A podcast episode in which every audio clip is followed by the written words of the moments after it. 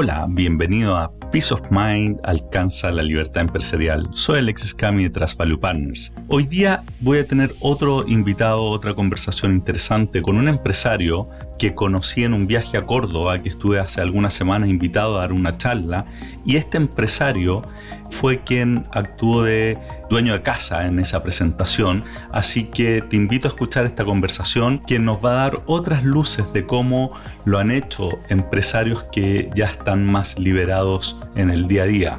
Y este es el caso de uno de ellos, en donde ya está pasando a una etapa en donde eh, la empresa está funcionando sin su presencia el día a día y notablemente con sus hijos trabajando dentro de la empresa en forma armoniosa. Así que te invito a escuchar esta conversación de la cual seguro vamos a sacar lecciones interesantes. Bueno, hoy día estoy en la cava de Volonté, aquí en la ciudad de Córdoba con ahora un gran amigo, nos conocimos hace poco, pero ya, te siento como, como, un gran amigo, con un empresario muy destacado de la zona. Ha recibido muchos, muchos galardones en su vida. Es un empresario destacado en el mundo de la climatización, además mecenas de, múltiples obras de beneficencia que, que nos vas a contar un poquito.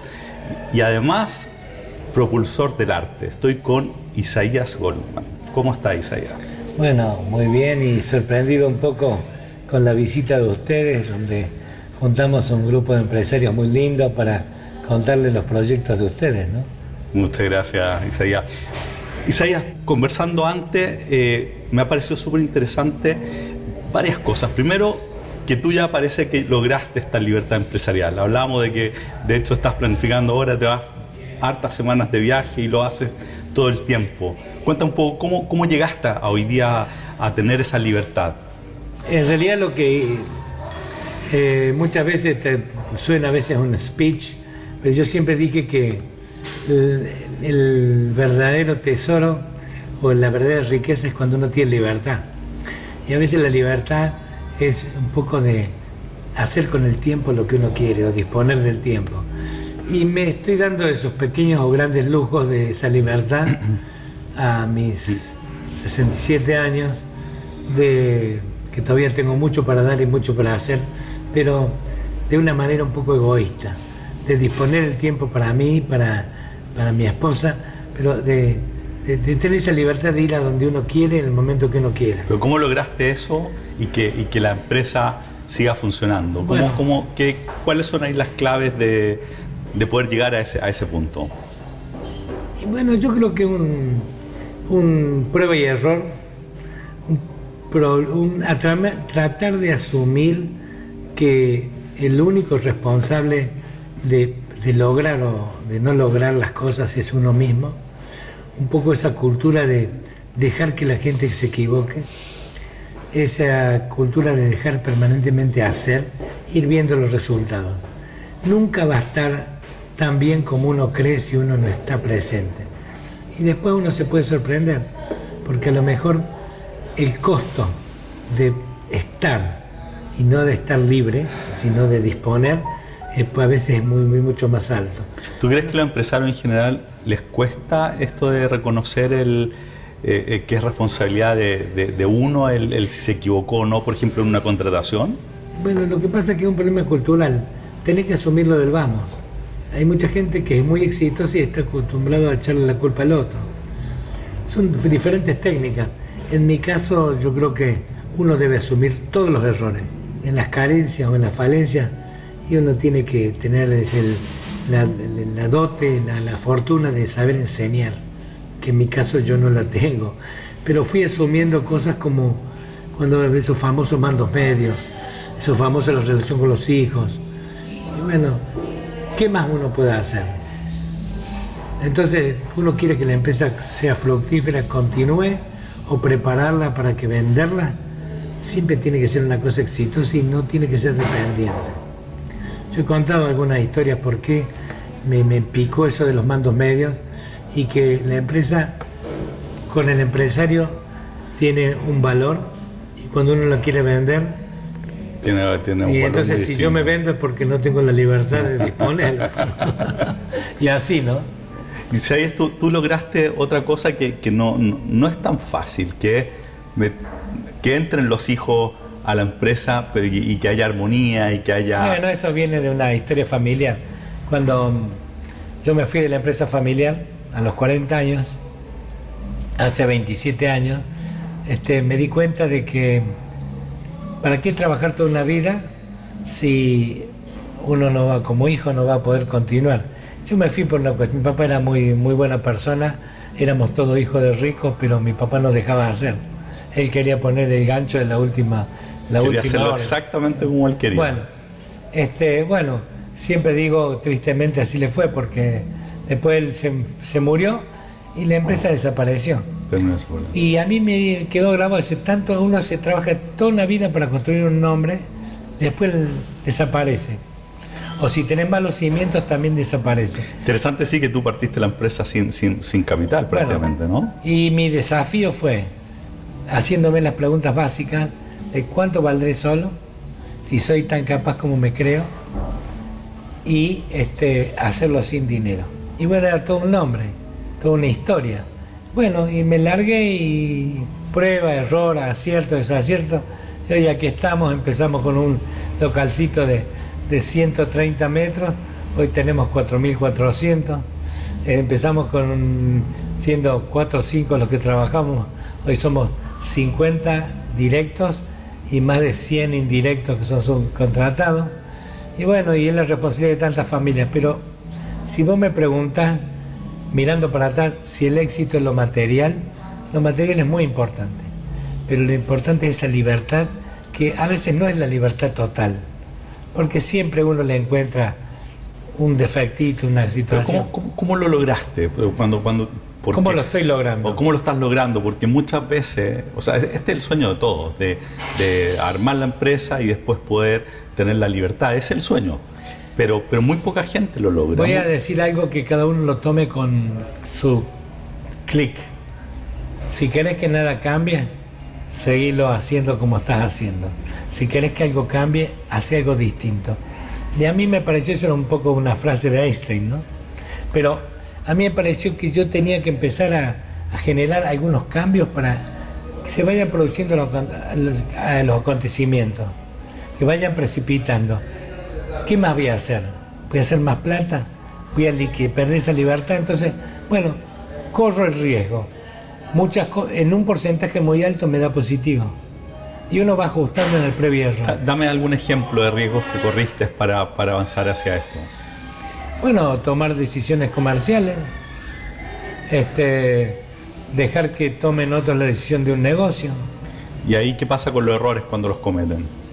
y lo pero, perdón, lo tenés que asumir con responsabilidad, decir, che, tratar de analizarlo, evaluarlo y es que no vuelva a suceder. Si vuelve a suceder, repensarlo de nuevo.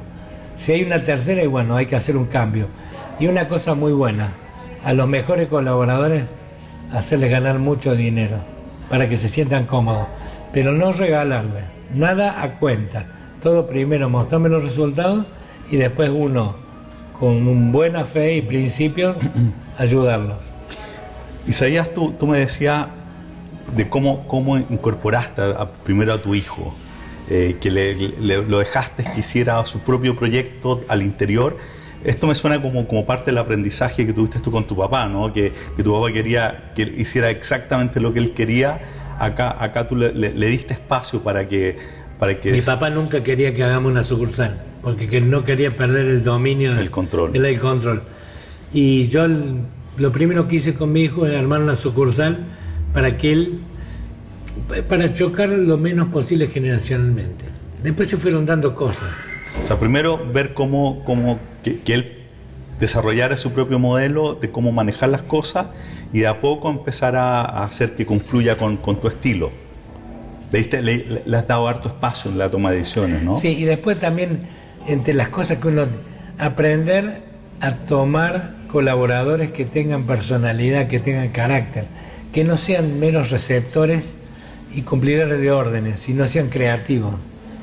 Es una cosa que cuesta, pero cuando uno le ve el resultado, que no es fácil, pero hay que estar siempre en la permanente búsqueda. ¿Pero te guías mucho por, por tu intuición? Sí, Sí, soy demasiado intuitivo, prueba y error muchísimo. Tú haces mucha prueba y error. Sí. O sea, aco- acotando la, que la prueba, que no cueste tanto, pero... pero, pero Que- es que la única manera de aprender, bajo mi óptica, equivocándose. equivocándose. Si vos no te equivocas, no aprendes. Eso Si vos te crees un superhéroe, estás equivocado. es un fracaso. Tu hija también está en el, en el Sí, negocio. ¿Cómo, cómo, ¿Cómo hiciste para que entre ellos también tengan Bueno, una tienen buena- tareas como bien definidas, hay historias, siempre historias, pero fundamentalmente yo me dije, Matt, eh, por decir una... una- eh, pu- puede haber disputas y puede haber situaciones en lo en- en- dentro de la empresa, en las maneras de llevar las cosas, en la manera de, de lograr los objetivos, pero fundamentalmente que todo eso no afecte en lo personal, en, en la vida privada, en lo familiar, que sean realmente más que hermanos, que sean una sociedad inquebrantable, donde uno se cuida del otro. O sea, una complementariedad, no hay competencia entre ellos. No hay No competencia. hay competencia. Y también logré, eso a veces se da en la naturaleza, que los funcionarios, gente, mucho, yo tengo gente trabajando conmigo hace 40 años, de antes de mi vida comercial en esta etapa, que a mis hijos los respeten como personas que son y no porque son los hijos de. del dueño. Y en el tema comercial, cada uno se ha sabido a ganar una, una jerarquía, una autoridad. ¿Y cómo hiciste, cómo hiciste eso? ¿Hiciste que partieran desde abajo, eh, que se capacitaran No, por afuera? la- no, en la- ¿Cómo, cómo- en la- cómo hiciste para que adentro se... En la, en la vida cotidiana, si el funcionario tiene carácter y personalidad, que se sepa imponer con su sapiencia y no con su jerarquía o con su poder. eh, Y para mí eh, valoro más el, digamos, respeto más la palabra un funcionario que, que, el, que sea mi hijo. Pero ¿qué quiere decirte? Pero, que eso, pero logro el equilibrio. ¿Cómo, ¿Cómo te ves tú, Isaías, en cinco años más, eh, la empresa? ¿Cómo, ¿Cuál es tu plan hacia adelante? Y pasando a buscar el cheque todos los meses. O sea, tú estás full en, en- en- en un proceso ya de, Y- de dejar la, la empresa en Mira. manos de, tu- de tus hijos. No puedo ser necio. Tengo para ser más o menos acomodado y me gustaría que, que asuman el 100% de responsabilidad mi equipo de trabajo, en los cuales en mi equipo también están mis hijos, Claro. que son los dueños de la empresa, y que empiecen de 30 años menos a, a también lograr esa transición. Que ellos, si quieren trabajar mucho, que puedan hacerlo, pero si quieren tener esa libertad infinita, que también lo puedan hacer armando una estructura sólida. Cuéntame, nosotros tenemos varios clientes que, que son, que son padres de familia que están en proceso de... Tenemos de que ir a visitarlo a Chile. De, de todas Yo maneras. voy a Chile a visitarlo todo. Eh, ¿Qué consejo le darías tú?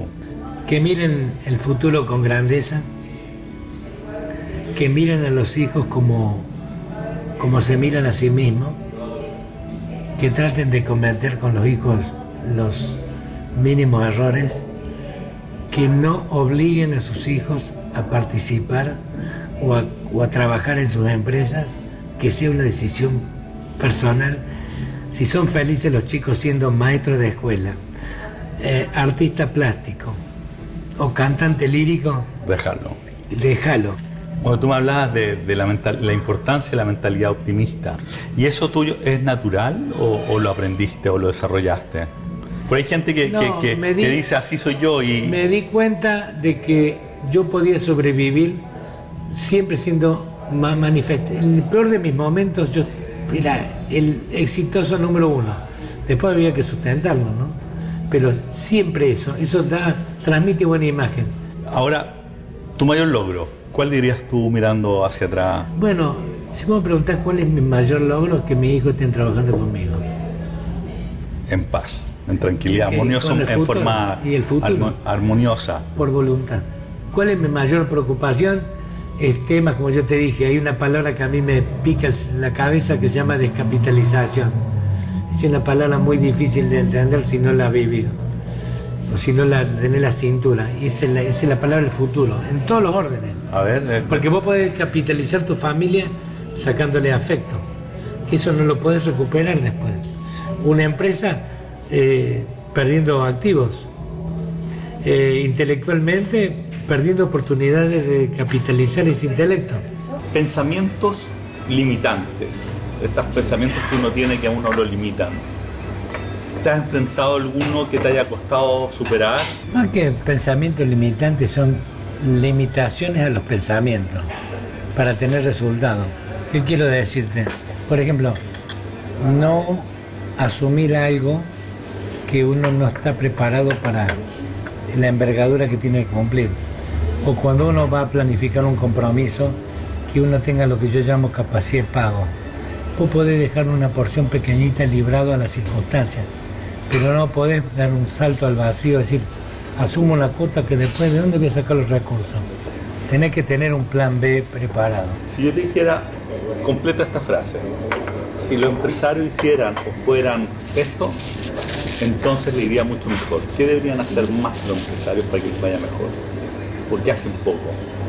Siempre ser muy serio, siempre ser muy constante. Cuando yo hablo de volumen, a veces es tener que, uno, que uno pese en, las decisiones del proveedor o del competidor. Y siempre apuntar a ser el mejor. Mm, De mediocre y de, de común está lleno el mercado. Uno tiene que ser diferente. Y, hablando en general de la clase empresarial, ¿qué, crees tú que le falta más? Hablamos, por ejemplo, del tema del dar. Yo digo que, y esto es muy de- del Viejo Testamento, muy de la cultura judía, uno se enriquece dando. Mientras más das, más recibís. Y siempre, no tanto el dar sin mirar a quién, al contrario, mirar a quién uno da, pero dar este, con, no con el sentido de obtener un retorno, sino con el sentido de construir. Uno no sabe a eso que está ayudando, que al ayudar al otro uno está, ayudando a sí mismo, porque eleva valores, cambia un montón de situaciones.